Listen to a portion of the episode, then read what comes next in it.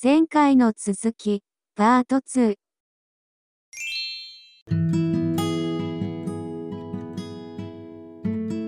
そうびっくりされたの、びっくりされて、あの、6ヶ月、留学して6ヶ月後にさ、成人式とかで一旦日本に地域帰国したんだけど、うん。その時言ったっけ？もうこの話言ったか？覚えてないんだけど、言ったかどうんか。わかないわかんない。なんかあの、し小学校、小学校にタイムカプセルを小6の時に埋めたのね。うん、それをほ掘るために、うん、あの、小学、成人式の終わりに小学校に集まるっていうので、担任のその時その当時の小6の担任の先生も来てて、うん、多分全員来てたんかな覚えてないけど、私の担任の先生はそこにいたのね。うん、で、あの、その小6の時は全然話してなかった私が、ベラベラベラベラと話すもんだから、うん、もう最近ね、一番びっくりしたって言われて。それぐらい話してなかったんだね、じゃあ、そ。そうそうそう、びっくりしたって言われて。もうそれがすごい、なんか爽快感があった、自分の中で。なんかその時、あの、うん。小学校の時話し、話したこともなかった、話したことはなかったことはなかったんだけど、もう仲良くもなくって話してなかった、うん、あの、し同期のさ、男の子とずっとその時話してて、同級生ね。時だよ。うん。同級生うん。とひたすら話してたのね、うん。その子と。うんもう話して、で、担任の先生と話して、うん。まあその時、私もどこのグループも属してないからさ、基本的にみんな、その時なかった、よかったことね、うん。するんで、あの、グループで話してたりするんだけど、私はもちろん一匹オオカ狼だからさ、うん。もうあの、グループにジョインするというよりは、うんあの、隣に、その、その、隣にいたその男の子とひたすら話してて、で、え。担任の先生とも話して、なんかこんな感じでは、もう多分その頃にはこんな感じで話してたのね。うん、だ今から、ね。なんか、そうそうそうそう、うんまあ、あの、ちょっともうちょっと下手くそだったかもしれないけど、日本語で下手くそって。あでも確かに英語喋ると日本語下手になるのはある。英語の、英語のなんかスイッチの方に入ってると日本語が片言になりやすいのはあるけど、でも日本にいて私の私の基基礎レベルが低かったからさ、多分だから英語話すことによってさ、え、日うん本語力が伸びるわけじゃないじゃん。だから、やばいですよ。日本語力っていうか、その場で言える能力だよ。多分もう本とかさ、昔から読んでるし、レナはうちよりも語彙るあるし、ボキャブラリーもあるけど、使わないから、この。頭の中に入ったままになってるそれが出てくるようになったっていうだけだって。もう、そうだリーダーフォローありがとう。って別に頭いいからさ、喋れるとかさ、へなんかバカだから喋れないとかさ、ないもんだって。喋るのは一生ただ使うさ、なんか言葉が違うだけだから、そうそう。面白すぎる、それの。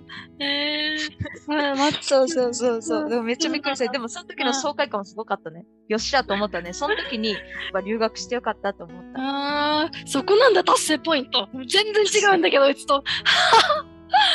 マジか、そっコかミュ。ニケーションベースだから、私の場合は、うん。その時に、そうその時にね、話話せなかったね。うん。でもそのことはね、あの、うん。その後に Facebook もつながって、へえ。そうそう、す多分、あの、何回かやりとりしたよ、Facebook で。その、その時、あの、成人式の後に話してた。先生とか友達の挨拶を返せなかったリナが。そう。で、もう一人ね、もう一人、あの、うん。成人式、なんだろうね、私の場合だから、もともとその友達いなかったからかな。なんうんか成人式をきっかけにうん話すようになった友達が4人ぐらいいる。すごくない？小学校の時の。そうそうそうそう。マジ成か。人式の後に、うん成人式の後に仲良くなった小学校の友達がいる。小学校、中学校の友達がいる。それまではあんまり。り話してなかった、仲良くなかったのに、私がね、多分そういうケあのキャパシティがなかったんだよ。だだから、あの、仲良くなかったのに、いきなり仲良くなって。そうそれが面白いよね。そうだ、コミュニケーションできるようになったからだよ。でリナがリ ナが成長したから。前はまた黙るしかできなかったのが、ちゃんと返せるようになったからだよ。言葉を。うん、でもすごいやん。でもさ、そうそうそう。だからさ、リナの場合は本当にコミュニケーションがやばいっていう危機感から留学したいなっていうのが一番でかくて、そう、それが大きい。そうそうそう。うちの場合は、自分がなんかすごい狭い世界にいるなってすごい感じたから、視野を広げて、プラスコンプレックスだった英語しゃ英語が喋れなかったから、その英語喋れるようになりたいっていうコンプレックスをなり直したいっていうのが割と留学のきっかけっていうか理由だったのね。で、うんうんそうそうそう。で、リノの英語はもともと中学、じゃあ中学高校で好きになって、好きなで話してるわけではなかったけどね。書くとか文法は、まあ、一通り義務教育と高校のやつ。で、うんうん。人好きで、そうそうそう、だい多分うちよりはだいぶできてたから、だって最初から LI だったからさ。私は HA から始め、H- HI から始まった。だから HA? HI。?HI? intermediate。だから下から4番目。あ、でもそれでも上の方じゃんか。真ん中よりも上だから、真ん中の中の中の上って感じ。そうそうそうそう、できてたけど、うちは中の下から始めたから、そうそうそう。だから、リナの場合は割と英語得意で、そうだけど、そのスピーキング、話すことと聞くことと、あと、 note taking とかスピーチとかもあったじゃん。あれ、すそうそう note taking は今も苦手。あーあれむずいよね。なんか省略のやつとか使わないと、ライティング間間に合わないしね。まあ、それでも、あは、の、そうそうそう。今も、ライティングは、あの、ノーティ note taking が伸びてないね。多分 NIC っていうか伸びてない。全然。ただ、でも、リスニングは毎日聞いてるからさ、うんリスニングはいけるかな。で、もちろんコミュニケーションもさ、その時に、まだ流暢な、流暢っていうか、あの、 fluent って、うん、あの、イアンはさ、うん、あフルエントに話せてるって言ってくれて言ってくれるんだけど、個人的にはまだ全然流暢なレベルでは言ってなくて、うんまだ満足できるレベルではないんだけど、うんリスニングはね、だいぶ、多分だいぶもう、あの、2倍速とかで聞いてもついていけるようになってるから、い1.75とか2倍速で YouTube 聞いてもついていけるから、うん。疲れるけどね。日本語でも英語でも倍速で聞くと。集中はできる、倍速聞くとさ、あ集中して聞聞けるけど、その分情報量が多いから、ああ、疲れたって日本語でも英語でも別になるわ。倍速で聞く。確かにあの、集中はめちゃくちゃいるよね。短時間で10分とかだったらいいんだけど、1時間とかやるともう脳がもう疲労して、ちょっと動かなくなる。その速さでね、2倍は無理だね。多うん分1.5だといける。多分ね、長いやつは1.5で基本的に聞くかな。うん短いさ、10分とかやったらあの1.75でもいけるんだけど、2, うん倍速はね、うんあの、もともと話すのがゆっくりめな人だったらいけるけど、うんもともと早めの人は、ちょっとうん2倍速だとちょっと厳しいかな。うんでもで、まあまあでも、リスニングはいける。上がってるよ。上がって、日本にいるよりはだいぶ上がるから。現地に、現地にいるとね。そう、あ、だからもう一個の質問だよ。もともと英語好きだったっていうのは、リナはもっと中学ぐらいでさ、好きになり始めてたってことだよね。そうだね、6、ん6年、小学校6年生の時に ECC に1年行って、あ、そうなんだ。多分いい行き出したんだよ。だから、その時はさ、私らの時は、アイカの時もそうだったかな、中1から英語を学ぶっていう、あの、カリキュラムに英語が入ってくるのが中1で、うんで、私の場合は1年早めに始めたんだよ。小6から始めたからね。でも、私が ECC 行きたいって、英語学びたいって親に言って、親が行かせてくれたから ECC ね。だから、うん英語には興味はあったんだろうね。ただ、好きとかじゃなくって、まだその好きとかいう気分、あの気持ちはなくて、ただ興味があって、うんで、ECC 行き出して1年、そのヘッドスタートしたのが大きかったかな。だからもちろん中1でも中2でも中3でも英語ついていけるし、その1年のヘッドスタートがあるからね。うん中1で A, B, C, D, E とかさ、ね学ぶ頃にはもうもちろんわかるし、そうだね。基礎のとそうそう基礎の基礎だもんね。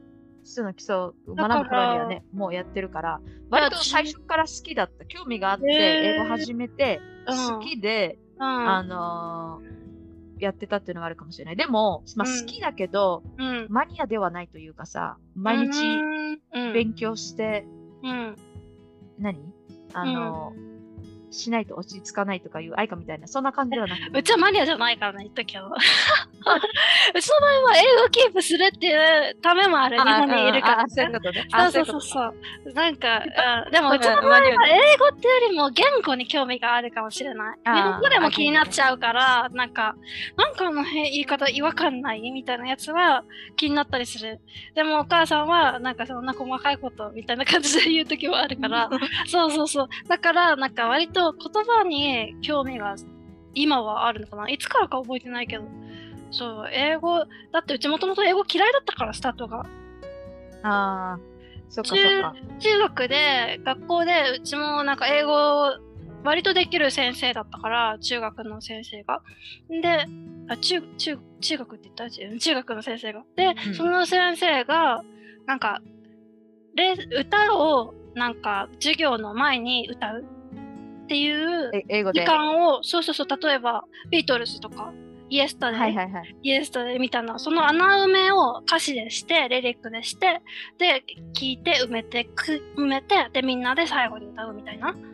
時間があったの、英語の時間うんうんに、うん。その、授業に入る前に。だかうん。ら、それで割と、その曲、歌は多分好きだったから、それで歌うの？なんかマライア・キャリーのなんか Oh, I Want for Christmas とかも出てきたし、それで初めて英語の歌に触れたみたいな感じだよね。で、なんか歌うのはなんか楽しいからいいじゃん。だけど、で、その、なんだろう、英語はもちろんなんか平均点ぐらいでそんな好きじゃないし、そもそも勉強好きじゃないから嫌いだし、みたいな感じ。で、あここ英語をう歌から入っていった感じかな？じゃあ、あのえあ歌からちょっうんとちょっとずつ英語が好きになってみたいな感じ。うん、違う。割とで割とアメリカ行くまでも別にそこまで英語好きじゃなかったよ。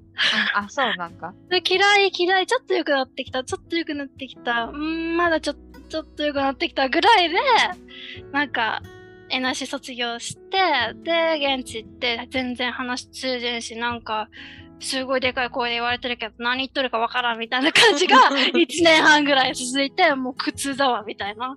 あ、そう結構長かったんだよね、じゃあ。うん、なんか聞けないじゃん。ネイティブのスピードってさ、NIC で割と英語聞いてたけど、ネイティブのスピードにとか話し方、トーンって変わるじゃんか。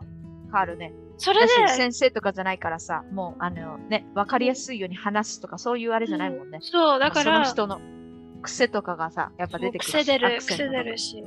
だから、割と1年ぐらいまで、すっごい苦痛で、ああ、もう授業ついてくのやっとだわ、みたいな感じで、で、その後になんか、ルームシェア、ホーム、ホームステイやめて、あの、ルームメイトと住み始めて、その友達の、ホセ今でもたまに話すんだけど、ホセと、なんかルームメイト、もう一人アメリカ人いて、もう一人、二人ともオタクだったんだけど、ホセは頭いい方のオタクで、もう一人はちょっとよくわかんないけど、今どうしてるかわからんけど、いて、二人アメリカ人とルームシェア、男の子と、うちともう一人にマミっていう日本人の子がいて、始めて、それでめっちゃ英語話す機会増えて、聞く機会も増えて、で、あ、そっから好きになった？そそっからかな、そっから徐々に好きになってたかな。なんか英語であ、じゃあ結構遅いんだね。遅いよ、うち好きになったのも。それまで修行だったから、うち。英語という苦痛なものを理解できず、ずっと聞いても返せず、ねみたいな。私そう。の前の好きだったからね。あの、小6の時が好きだったからね。中学の時も先生が良かったっていうのもあって、うんあの、中学の時も英語が好きだったし、高校に入って、だから英語科行くぐらいだからね。え高うん高校に、でもコミュニケーションだけはやっぱしんどかったんだよ。コミュニケーションの時間、うんの時間は大好きなんだよ。あの、文法の時間、その座学の時間が大好きで、でもコミュニケーションだけはもうこのコミュニケーションの時間、すっごい大変だった。もうこれが苦痛。だからやっぱりね、パスじゃん、やっぱりコミュニケーション。だからそれがしんどかったね。英語は好きなんだよ。英語はずっと好きだったんだよ。書くのも好きだし、あの、まあ、うん、なんだっけ、読むのも好きだし。うちの場合、英語イコール話がメインできてるから、まあライティングとかさはい他のスキルとして、まあ、足りてないし、好きじゃないけどやらなきゃいけないかなっていうのでややるわけなんだよね。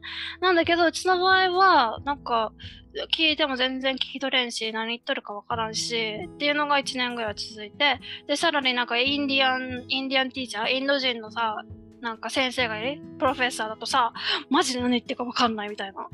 インドなまりが激しすぎて。で、ああった、ーあったじゃん、なんか、最最初の頃は特に、あの今今でこそ多分いろんなあの発音で聞けるけど、そそう、の頃はそうだよね。その頃は最初だからスタンダードな英語から外れてると、あれ？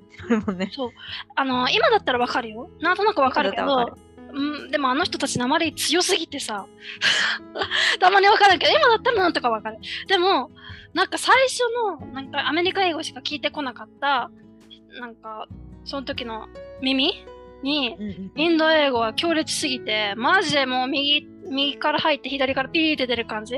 だから、だからもうテキスト、教科書から、なんか、そのテスト対策とか、プレゼンとか、そういう授業のやつをやるしかなかったかな、その時は。そう、だからうちは割と1年半ぐらい目でやっと好き、好きってまではいかんけど、まあ、まあいいかなぐらいにはなったかな。嫌いではないよ、みたいな。えー、あ、そうなんや。うん。結構さ、留学行く行く人ってさ、その時点で英語好きやったりするやん。英語ねだから、そういうわけじゃないんだね。英語嫌いだったね。ねなんか、うちの場合、英語嫌いだけど、だってこう嫌いだけどさ、うんあえてその環境に自分を置くってすごいね。あーなんか置かないとやらないって思ったからね。それ必要性を感じたのが偉偉いよね。嫌いだとさ、かもうさ、まあ、うんあのや、やらないというかさ、もう、うん嫌いだともう、もうやらないって決め決めてしまってさ、やらない人もいるじゃん。もうあー嫌いだ。し、必要ないから、もうやりませんって言って。確かに。もう切り捨てて、もう、あえてさ、そんなさ、うんわざわざ嫌いなことをね、やるためにその環境をさ、自分で作ってやる人ってなかなかいなさそう。確かに、それはあるかもしれん。なんかうちの中でコンプレックス喋れないコンプレックスが強かったんだよね。そのなんかグラの文法がめちゃくちゃなのに喋れるおばさんを見てから。あのおばさんでも全然分かってないのに喋れるんだ。喋れてんのにうち喋れてないみたいなコンプレックスがすごい強くて。で、例えばなんか、日本語でもデタラメにさ、めっちゃ話してたらさ、日本語全く話してない、その外国人からしたら、うわ、すごい、めっちゃ日本語話してんじゃんってなるじゃん。うんうんうんもし日本語全然わかんない外国人だったらね。でもそうそういう感じの衝撃がうちにはあって、ちち違う、高校生の時？そうそうそう。でだからもいるよね、そういう人。だからうん結局はさ、結局はその文法云々じゃないんだろうね。うん。そのその人のアティチュードだったりさ、その伝えたいっていう思いだったり、そういうのってさ、伝わるんだなって思うよね。今でもやっぱり感じることあるよ。やっぱりさ、あの、文法とか、うん。あの、し正しくあの話せてなくても、うん。単語だけで単語をつなぎ合わせて、コミュニケーションへつな、あの、わなんで、あの、通じる時もあるからね。うん。うん。そうそうそう。だから、英語はうちはもともと嫌いでした、結論は。嫌いだったけど、やっていくうちに、なんか、いつの間にか多分6年とか7年目ぐらいで知らんうちに好きになって、そこからなんか言語オタクみたいになっちゃなっちゃってか、まあ、そこまで上級じゃでもないけど、うちの場合は中級だけど、なんかその語源とかさ、なんか言語に関して興味を持つようになったね。日本帰ってきてから特に。あうん。日本に帰るとね。そうそうそう。なんか英語の機会、使う機会も割と失われるし、なんか途中で帰ってきたから、正社員でなるのもなんか難しかった感じもあったから、そうだね、途中全然違う分野に行ったりもしたし、でもやっぱ英語で話すのは楽しいし、英語で話す方が自分が危機に瀕することが割と多々あるんだよね、日本語だけでよよりも。だから、そうそうそう、なんか自分で何とかしなきゃいけないみたいなのが、割と英語環境では起こりやすくて、日本だったら旦那なで生きてても、まあなんとかなるっしょっていう感じのことも、あっちだったらマジで自分でやんなきゃさ、本当に危なくなるよみたいな感じのあるじゃん。まあ、まあ、言語というよりは、うん環境だけは国そうそう環境とか、うん。だけど、そうそうそう、そういう環境とかもあるから、なんか、そうだね。うちは自分をなんか崖から突き落とす式でやってきたから、そうだね、今聞いてるとそうだね。そうそう。だからそうしないと、自分はやらなかったから、結構そう、それは自分で分かってて、だからそういう環境にいさせることが必要だなって思ったから自分で、で、留学決めたかな。で、英語も嫌いだったけどやってたかな。そうそうそう。で、もともと喋るのうちは好きだから、もう止まらないぐらい話せちゃうからさ、リナともそうだけど、割と昔からそうだから、そう、そそこも違うよね、私たちね。そうそうそう。割と昔からめっちゃ喋るぐらい喋ってたから仲いい友達とか気の合う人たちといるとそうあの眠くない時はねめっちゃ眠いとさ、うん。うん全然もう喋らなくなるんだけど眠さがかかって。だけど、まあ、それはね、それはね、また違うけどね。そうそうそう。確かに。なんだけど通常時の時はめちゃくちゃ喋るから友達と会っても。そうだね。それが英語に変わっただけみたいなになったら楽しくなったかなうちの場合は多分私の場合は、英語から日本語も伸びた。それも面白い。そうだね。その話す能力を開花させたから、日本語も喋れるよなっ3年。逆、逆面白すぎでしょ、それは。日本語まままだね、でもね、コミュニケーションやっぱさ、うん。まだ苦戦することもあるから、もっと伸ばしていきたいなと思って。うんまあみんな苦戦するよねコミュニケーションって、うん。そもそもだから難しいって言ったら難しいけどそうだね。コミュニケーション目標にしたことないからな。今今でもね、うん。今でもすごい、うん。あのでもすごいうん。自信を持って、ごめんね。いかに自信を持って、あの、何？うん。話すかとかさ、あの、うん。わかりやすく英語で話すかとかとかうさ、んうん。そういうのをあのすごい大事だなと思って。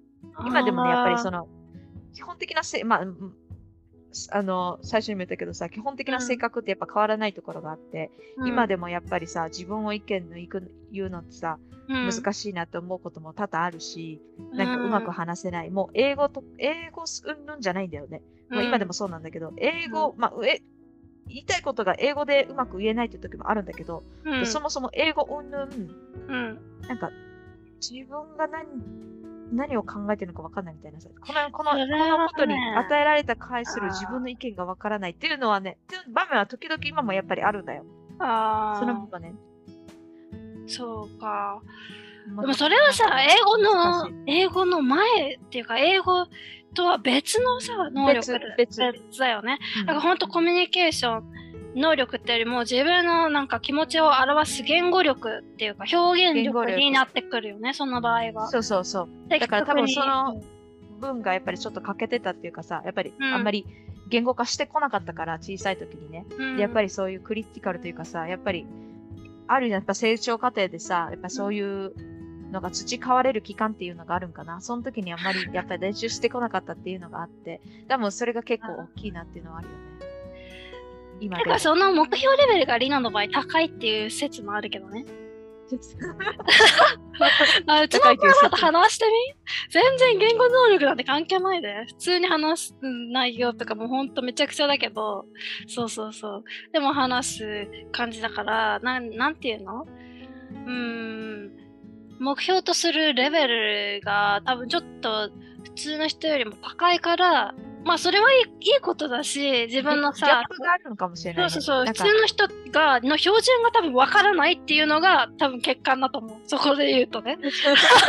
普通の人のレベルがわからなくなってるから、多分そこでバグっちゃってるから、どうしても高いレベルの、なんだろう、もう本当に分分泌じゃないけどさ、話者とかそういうプロのわ、なんだろう、コメディアンじゃないけどさ、なんか、テレビ出る人とかさ、その、そういう、なんだろう、言語能力、言語で、その、表現をする能力が必要とされる人たち、みたいな、なんか、手前の、なんかそういう能力、そういう能力が、なんか足りないかなって思ってるから、やらなきゃなっていう気感がリナの中であるんかなと思った。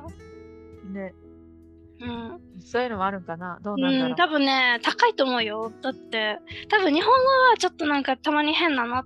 なんかどうしても英語圏住んでるとね、英語の表現に引っ張られ、引っ張られるから、うちも帰ってきた時にあったの。なんかカエルの音がするとか言って、何カエルの音って言ったの？日本語だとカエルが鳴いてるさ。なんか英語だとさ、なんか音って言っても違和感なんか、なんか続いたりするああ、な時なそういういことね。そうそうそう。だからその英語のままで言って、なんか、あれ？言った後にはなんか変な日本語だな、みたいな。だって、そうそうそう、そういうのがあるから、でも、その普通の表現じゃないけど、普通の日常会話でするコミュニケーションとしては全然問題なくて、いけたのかな？問題ないしむしろ普通のなんだろうパッパラピーな頭の人たち と比べたら全然話せるからさ話話せてるんや。うんもう全然わからへん。やっぱ標準がわからないっていうのあるかもしれないね。だからそうだからリナの場合標準がわからないっていうバグが入ってるっていうだけだよね そうそうそうそそういうれが。そうそうそこが培われなかっただけでちゃんと成長して話せるようにはなってるから成長して。そう話せるちょっとね今でさえ挨拶返せなかったらちょっと大丈夫ってなるけど社会生活が送れないよってなっちゃうけど、日常生活もね。だけど、もう今の時点では全然問題ないし、何かを、なんか講義を受けてたりとか、レッスン受けたりとかする必要も、うちはあんま感じないから、なんか、ってことは、ちゃんと話せてるし、ただのリナの、あの向上心が高いっていう話だよね。あ、でも向上心はでも確かにね、そうそうそう高い。そうそうそう。あなんそうそう。だから、結論、結論で言うと、何だった今日の話？覚えてる、えっと、な、なぜ、なぜ、あの、留学を決めたかっていうのね。そう、と、あと、もともと英語が好きだったかどうか？そう。で、うちは、なんで留学しようと思ったかっていうと、留その視野を広げるためと、英語を話せないコンプレックスを、うん、払拭するためがでかくて、リナは、コミュニケーション能力を英語を通じてうん成長させて、まともな人間になりたかったから。だってやばいよ挨拶返されて無視は無視っていうか反応できたのはよっぽどだからそれはあと、あ治ってよかったと、すごいよね。あとね、覚えてないのはあれだけど、友達にさ、んあの話しかけられて、ひたすら無視するっていうね。覚えてないんだよ。その、その部分は覚えてないんだけど、ね。無視してたみたい。で、仲良くなって、うん。よかったよ、仲良くなれて。で、多分、あの、あああまりにも、あまりにもって、あの、ずっとやっぱり、あの、あまりにも来るから、多分あれ、れなんだろうね。気づかないうちに自分がオープンになっていって、うんで、仲良くなったんだろうね。でそっから、そっからの仲仲いい友達がありがたいよね。よかったね。何回も。話せるようになってあの私無視されて。多分分かってたんじゃないかな。悪意があって、この子は悪意があって無視してるんじゃなくて、まあね、レナの場合は単に、ね。あの、心がと閉じされてるというか、うん。うんなんていうの？なんか、そう、心が開けず固まってしまった。もうフリーズした。パソコンがフリーズしたと一緒だね。動か、動くのにうんうんうんなんか今フリーズしてるみたいな感じだよ。ほんで、そう、もう一個もう一個、もう一個は。え、リナはもともと割と早い時期から英語好きだったよね。っていうのと、うちね。そう、うちの場合は、英語は最初嫌いから始まって、うん、英語をやって5年後ぐらいでやっと好きになったかなって感じだね。っていうのが今日のお話でした。これ以上やると長くなっちゃうから、ここで切ろうか。切ろう。はい、はい、じゃあ聞いてる人、バイバイ。